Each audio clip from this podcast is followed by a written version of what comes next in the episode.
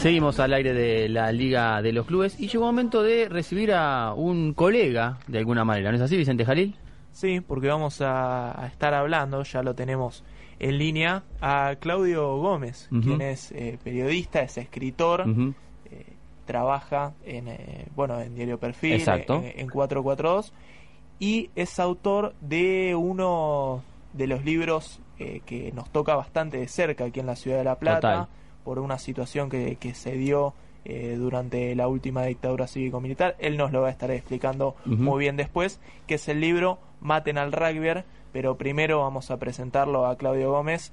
Te saludamos al aire de la Liga de los Clubes. Claudio, ¿cómo estás? Hola, ¿qué tal? ¿Cómo les va? ¿Cómo andan? Muy bien. ¿Cómo estás vos? sufriendo con Independiente. Bueno, pero un empate en la primera fecha no pasa nada. Sí, sí, merecíamos creo un poquito más. Pero bueno, este, hay que contemplar también que venimos de una situación muy compleja. Sí, una situación compleja la de Independiente que no tiene tanto que ver quizás con lo que pasa adentro del rectángulo, sino más bien con lo que pasa afuera en cuanto al ámbito dirigencial, porque eh, e, e, es un club que, te, entiendo, ¿no? Vos me vas a corregir que estás más empapado en el tema, tendría que haber tenido eh, un llamado a elecciones, una asamblea en el último tiempo y por diferentes motivos no se ha dado eso y esa es una de las decisiones que, sobre todo los socios de la institución, del Club Atlético Independiente de Avellaneda, eh, principalmente reclaman, ¿no? Así es, en diciembre tendrían que haber sido las elecciones, eh, el tema se judicializó, ahora está la, depende de la justicia que habilite a las listas y mientras tanto sigue este Moyano como presidente en una situación este, casi diría terminal, desde lo institucional, lo económico, lo deportivo, ahí donde mires, eh, independiente del club, hace agua. Eh, este es, un, es un ciclo que ya está, el de los Moyanos, digo, es un ciclo que ya está terminado hace bastante, pero todo parece indicar que este, no, no, no resignan el lugar de manera tan sencilla. Los Moyanos. No, no están acostumbrados a delegar espacio. Eh, eh, te pregunto para que nos expliques, nosotros siempre recorremos historias de diferentes clubes de, eh, de la provincia de Buenos Aires, quizás no de, la magnitud de Independiente, sí de otros, de otros espacios y de otras relevancias, y, y, hay algo muy particular que pasa habitualmente en los clubes, que es la asamblea. Digo, los clubes de esta magnitud que tienen una gran convocatoria deben realizar asamblea y dentro de esa asamblea hacer el llamado a elecciones o la elección puede manejarse independientemente de la Asamblea, siendo exclusivamente una reunión, una cita para socios para elegir sus autoridades? No, no, las, la, este, la elección no hace falta convocar asamblea independiente. Bien. Este, hay nada, cuando llega la fecha se convoca elecciones, se presentan los distintos partidos, los distintos candidatos. En este caso fue que impugnaron una lista que es la, la, lista opositora, donde el candidato era Fabián Doman, la impugnaron, fue a la justicia y bueno, ahora de, todo depende de los tiempos de la justicia. Sí, Fabián Doman, un, colega también, este comunicador, periodista, conductor de televisión reconocido, que hizo pública su, su campaña como candidato a, eh, a presidente independiente y en ese momento, esto si no me equivoco fue a finales del año pasado, eh, o quizás más acá, en el tiempo. En diciembre, las elecciones Está bien. Iban a ser en Exacto, por eso digo, a final del año pasado, este, también expuso esta situación, ¿no? De, de, de, todo lo que había eh, acontecido puertas adentro del club, que finalmente no se, no se terminó realizando eh, la, la elección cuando sí tenía una fecha prevista, ¿verdad? Exactamente, exactamente. Y pasó algo también muy particular hace poquito, hace dos semanas, hubo una reunión entre Fabián Doman, Claudio Rudecindo y Hugo Moyano, que son las tres cabezas de las tres listas que se van a presentar en la elección, tuvieron una reunión con la intención de armar una lista de unidad. Bien. ¿Sí? Este, y, y, el plan era levantar eh, la denuncia que hay en la justicia y, presentarse como una lista de unidad sin Moyano y sin Yoyo Maldonado, que es el dirigente este, que hoy prácticamente maneja el club y es hombre de Moyano. Esa fue una reunión en que las tres partes coincidieron en que era tratándose de un momento tan delicado, era importante que las tres listas se unieran, bla, bla, bla. A la semana siguiente se reunieron y, Moyano pretendió que Yoyo Maldonado siguiera como secretario deportivo del club, eh, cosa que ni, ni Domán, ni Doman ni Claudio Rudecindo aceptaron y, y esa intención de unir a las tres listas duró una semana. Así que bueno, nada, mientras tanto Independiente sigue padeciendo eh, y, y, desde lo futbolístico que nada, este recién terminó el partido, ¿no? Claro, sí, sí. Estoy con esto, nada, este Domínguez el técnico está haciendo lo que puede. lo que, lo que puede con lo que tiene. Exacto. Y, te pregunto ya que estamos hablando puntualmente del Club Atlético Independiente eh, ¿cómo eh, ves vos cómo eh, sentís que se está trabajando no con el fútbol, que es lo más visible, sino con el resto de las disciplinas, sobre todo en lo que tiene que ver con, el, con, la sede y con las otras actividades que también tiene un club de las características independientes. Sí, mira, a, ver, si hay algo bueno que hizo esta gestión de Moyano, más que nada durante los primeros años, fue que mm, este, de alguna manera eh, impulsó mucho eh, las actividades en los distintos predios que tiene Independiente, que estaban en muchos casos abandonados. Sí. Este, Independiente venía, recordemos, venía de la B, venía de la gestión de Cantero, que había sido mala también, y mm, este, tenía la cancha sin terminar, y, cuando asumió Hugo Moyano durante su primera gestión, este, el ciclo de, de Holland acompañó desde lo futbolístico. Claro. terminó la cancha, puso mucha mucha guita en los predios, predio Villa Domínico, de Wilde, la sede de Capital, la sede de Avellaneda, hizo de alguna manera reactivó toda la movida social dentro del club.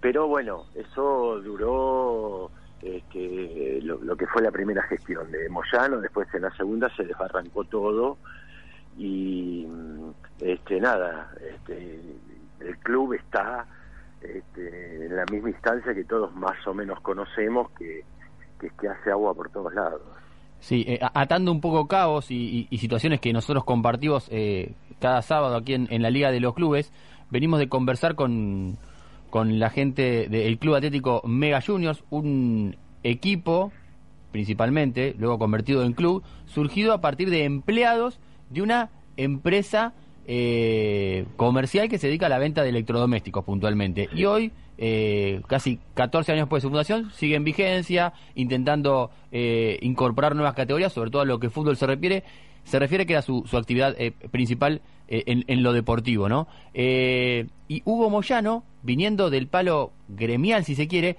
ha tenido un gran apego hacia los empleados del, del gremio y hacia sus afiliados de alguna manera, desarrollando una institución muy pujante que hoy tiene su eh, representante federado en el fútbol muy importante como es el Club Atlético Camioneros. Claro. Digo, y si uno pasa por ese camino de cintura donde está la sede de, del Club Camioneros, encuentra un, un predio deportivo fantástico. Creo que ese desarrollo tan bueno que ha logrado en Camioneros también lo ha replicado de alguna manera en esto que vos contabas en Independiente, ¿no? Sí, sí, sí, sí, tal cual, tal cual. Este, desde, desde ese lugar, la verdad que, este, digo, no hay nada que cuestionarle, porque además, este, no solo este, invirtió mucha guita en, en infraestructura y en obras, este, que por supuesto hacía falta y era absolutamente necesario. Eh, lo que pasa que, bueno, este, después este, eh, tomaron muchas decisiones que mm, este, que afectaron mucho el, presente el presente del club. Y, y además bueno digo si bien a, mí particularmente me parece que un club debe tener este buenas instalaciones un buen estadio este comodidad deportes amateurs y actividades culturales y sociales es cierto que a la, gran masa de hinchas eh, le interese que el equipo gane el fin de semana. Total. Está claro, eso es lo que, lo que de alguna manera regula el ánimo de la gran mayoría de los hinchas. ¿sí? El club puede estar ordenado, prolijo y coqueto, pero si el equipo no gana, los hinchas van a putear, eso está claro.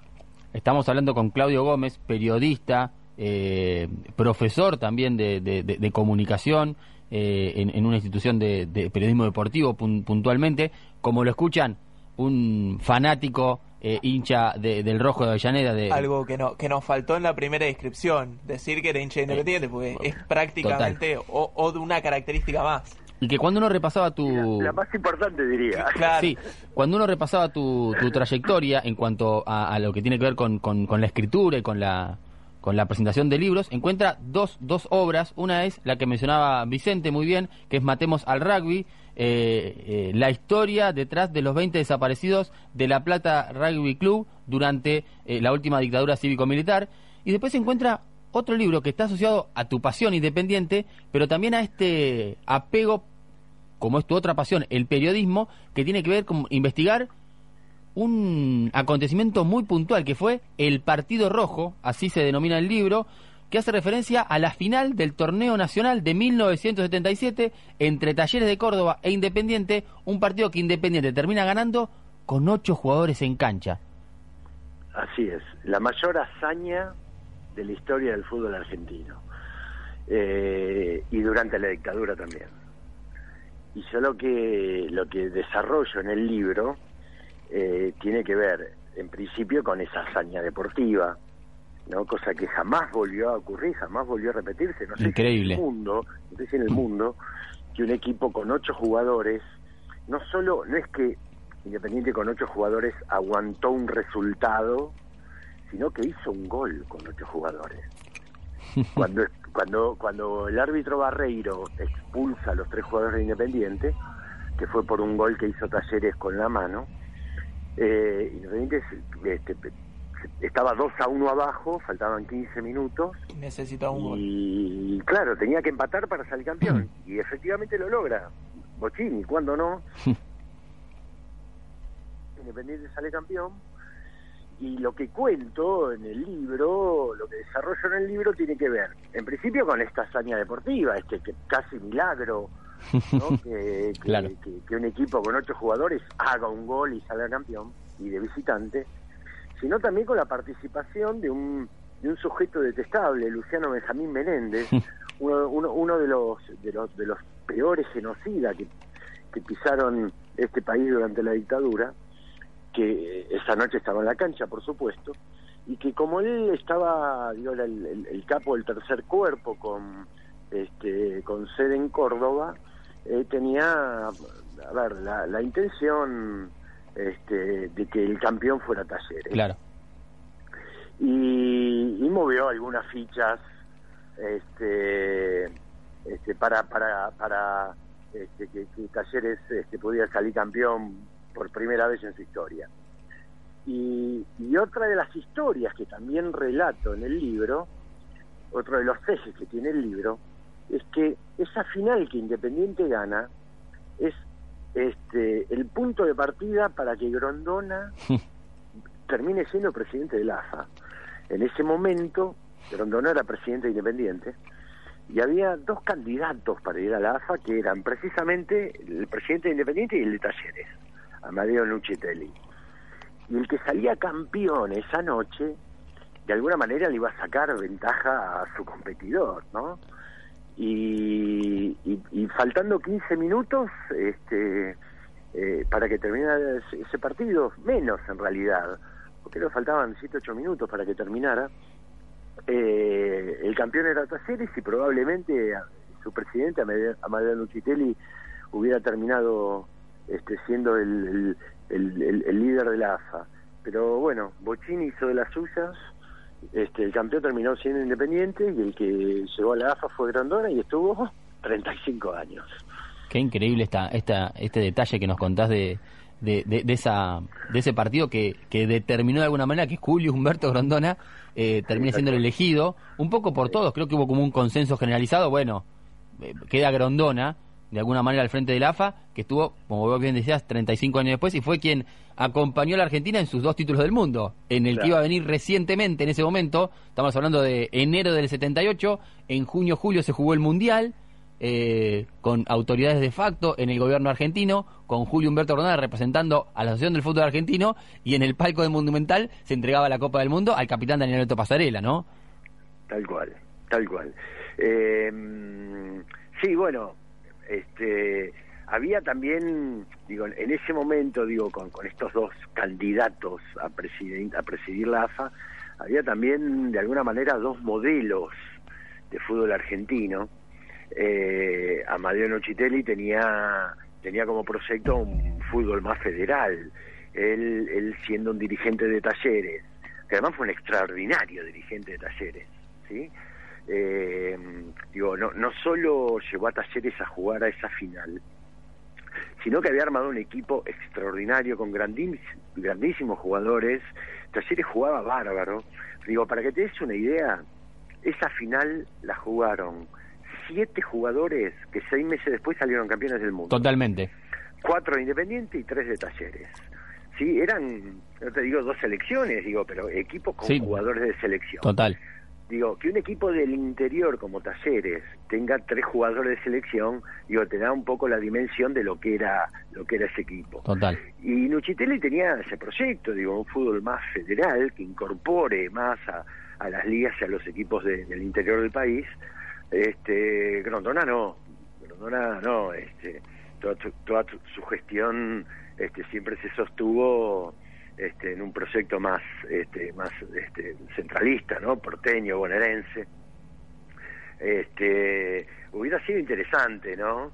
Eh, este, ver qué hubiera pasado con, con, un, con un proyecto más federal de fútbol. Pero bueno, nada, fue lo que nos tocó durante 35 años. Encima, eh, que, que después se terminó estirando más este formato de metropolitano y nacional de clubes directamente e indirectamente eh, afiliados hasta eh, mitad de los 80, si mal no recuerdo. Sí, sí. Creo que sí, 84, 85 me parece que fue el último nacional que se jugó.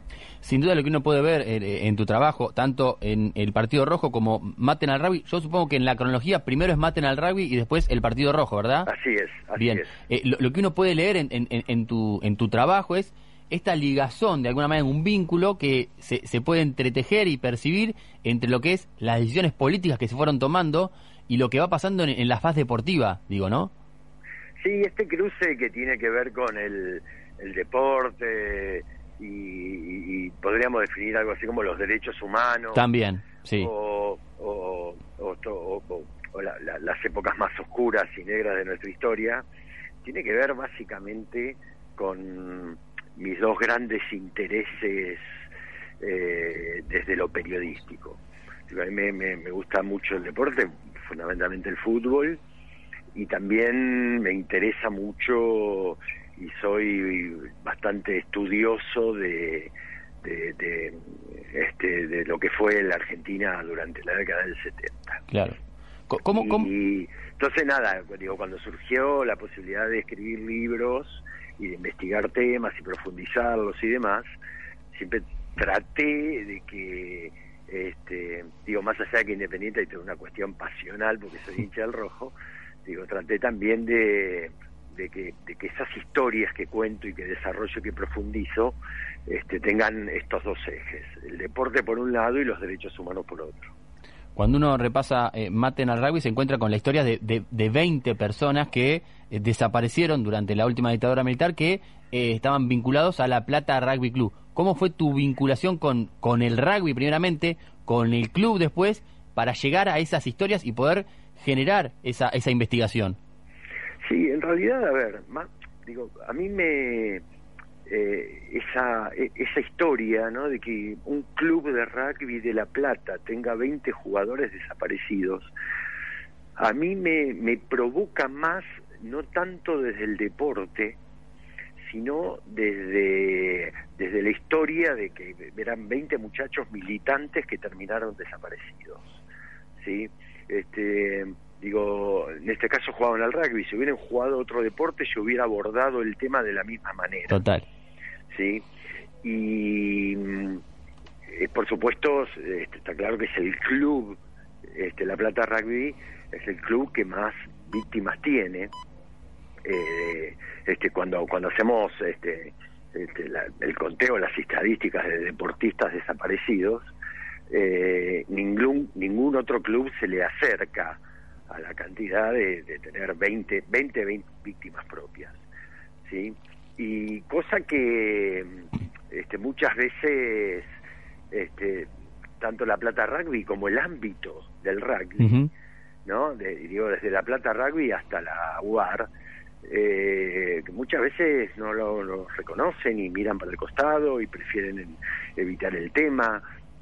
Eh, los al, al, mundo rugby le incomoda que tener este jugadores este, que estuvieron desaparecidos, que fueron desaparecidos o asesinados durante la última dictadura. Eh, de hecho, el año pasado, en marzo del año pasado, del 2021, en la sede de la UAR, pusieron, la UAR es como la, AFA, digamos, del, sí, sí, sí, pusieron una plaquita en, en memoria de los este, desaparecidos, bla, bla, bla. Y fue el primer gesto, el primero, recién el año pasado, 2021, el primer gesto que tuvo la UAR con sus propias víctimas, ¿no? Desde el 83 hasta ahora.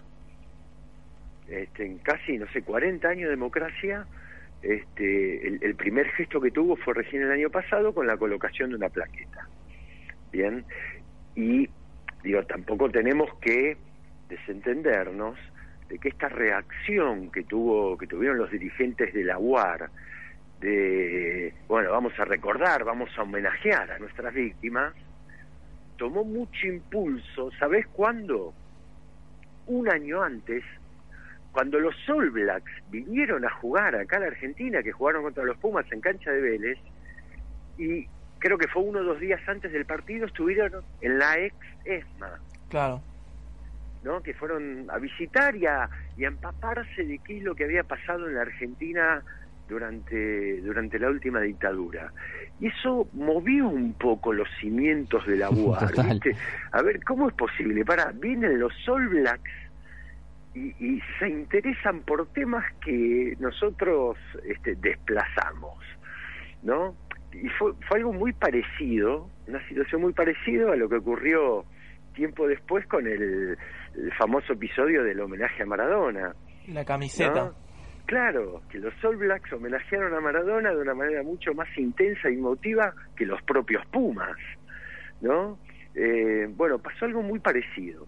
A partir de ese de esa visita de los All Blacks a la, a la ex ESMA, dentro del mundo de rugby se empezó a discutir, che, bueno, este, tenemos que hacer algo, y así fue que terminaron este, poniendo esa, esa plaqueta. Pero en general, en general, el mundo del rugby es muy particular y no suele reconocer a sus propias víctimas, más allá de que el rugby es el deporte con mayor cantidad de, desaparecidos. Y, y, teniendo en cuenta esta, esta particularidad que marcás de, de, la falta de reconocimiento de alguna manera del ámbito del rugby, ¿Cuán complejo o difícil fue tu trabajo en, ese, en, esa sintonía de ir buscando testimonios y apoyaturas para, para generar esta investigación? No, no, fue complejo, ¿sabes por qué? Porque en realidad, digo, yo me, para reconstruir las historias de estos 20 muchachos, me vinculé más que nada con familiares, amigos, ex compañeros de militancia, ex compañeros del club. Entonces, digo, yo lo hice el libro lo hice y las historias las narré por afuera de La Plata Rugby. Bien. Eh, después hubo, a ver, me acuerdo que en un momento hice, que fue el capítulo que usé para cerrar el libro, hice como una, un encuentro dentro del club, en, la, en el buffet, de, de tres o cuatro muchachos que habían sido ex compañeros de muchos de los desaparecidos y nada, fui una tarde, los junté, estuvimos ahí tomando unos cafés, charlando y haciendo la nota, bla, bla, bla. Y digo, en el club todo bien, digo, pero, pero no es que yo dependía para, para desarrollar el libro y las historias, este, no, es que dependía de que en el club me, me dieran una mano o me habilitaran algo.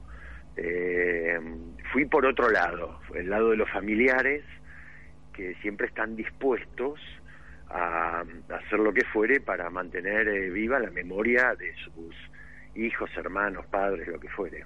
Claro, sí, fundamental, fundamental, parece en estas épocas eh, recuperar esa memoria, ¿no? Eh, creo que trabajos como el tuyo sirven para eh, mantenernos alerta y, vigentes de, lo que fueron esos episodios y entender que es importante pensar que no tienen que repetirse nunca más. Sí, sí, tal cual, tal cual. Por eso también a mí me parece interesante eh, esto de, vincular al deporte con los derechos humanos. Total. Porque es una manera, creo yo, este, por lo menos así tengo la esperanza de que ocurra, de llegar a un público que tal vez no esté convencido, que tal vez no esté en tema, que tal vez este, no esté tan informado, ¿sí? Eh, y es una manera de, de, abordar la gran tragedia argentina, ¿no? A partir de un, de un foco que se corre de lo estrictamente histórico y político y social, ¿no? Y tomar un poco el deporte, entre comillas, como excusa para llegarte con otra historia. ¿Sí? Esa es un poco este, mi intención, digo, recién hablaba esa del, del vínculo y el cruce que yo suelo, hacer entre deporte y derechos humanos. Y digo, más allá de que me gustan y contar las historias e investigarlas, bla, bla, bla, también digo, tiene, tiene esa intencionalidad, ¿no? De llegar este, tal vez a un público que por distintos motivos este, tal vez no esté tan interesado en estos temas y a partir de una historia que vos le contás vinculada al rugby o al fútbol o a cualquier otro deporte se puede llegar a enganchar. Algo que, que, también ocurre y suele, suele ocurrir con el, con el mismo Mundial 78. Eh, que, que en el bueno incluso en el museo de la memoria que se, que se armó en la, escuela de en la ex escuela de mecánica de la armada eh, hay también un apartado donde se trata puntualmente eh, esta historia, también por la cercanía que tenía el lugar con el Estadio Monumental donde se jugaron gran cantidad de partidos, incluida la, final. Sí, tal cual, tal cual.